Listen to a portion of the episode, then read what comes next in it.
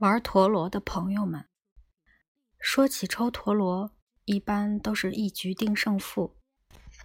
小时候，朋友圈中有些人对各种游戏都很擅长，在陀螺的领域更是高手称霸的局面。偶尔有不懂事的新人带着还不错的陀螺闯进这个圈子，眼尖的高手立刻就会提出挑战：“来一局吧！”其实他只是盯上了新人的陀螺罢了。从前，我家前院木工的儿子是个厉害的玩家，从拍洋画到抽陀螺，无所不精。他已经是大人了，还把所有的玩具都珍藏在一个箱子里。他那个箱子里有二十多个陀螺，个个都能拿得出手。那些陀螺乍看之下全都一个样。然而，如果仔细观察陀螺的边角，就会发现细微差别。好陀螺都是圆角，比如那种六角形陀螺，为了转起来稳当，会用砂轮把尖角打磨圆润。陀螺上一般还写着仙鹤、藤村之类的文字。我有幸得到一个写着仙鹤的陀螺，这是我唯一的陀螺。像宝贝似的，无比爱惜。谁让我没钱买不起更多呢？在大家往陀螺上缠绳子的时候，我已经迅速玩过一把，并把陀螺收起来。这时，朋友就会说：“什么嘛，比一场嘛！”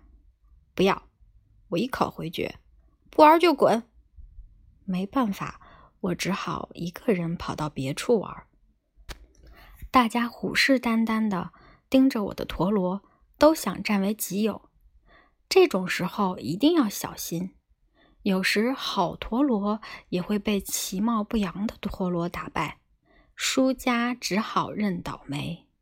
这时，木匠的儿子就会找到这些输家，说：“我把陀螺卖给你们。”但是他只会挑出那些绝对没有胜算的。脏兮兮的陀螺出手，那次他以十日元到二十日元的价格卖掉了五个次品，这些次品很快又会被输掉，回到这位行家手上，他就靠这种方式赚钱。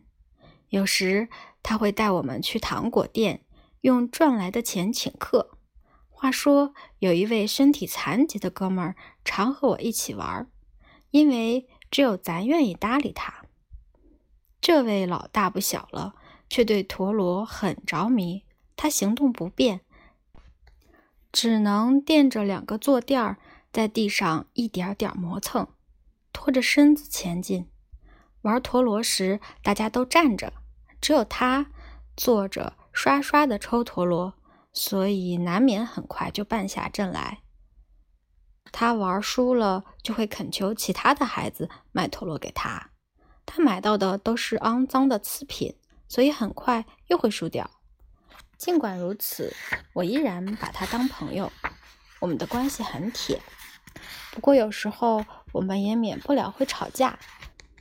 一吵架，他就朝我扔石头，因为他动不了，用手打不到我。他一边高声叫骂。一边蠕动着身体，试图追我，那样子就像毛毛虫一样，真的很恐怖。但是不能否认，他是个好人，我们是好朋友。不知道他现在怎么样了。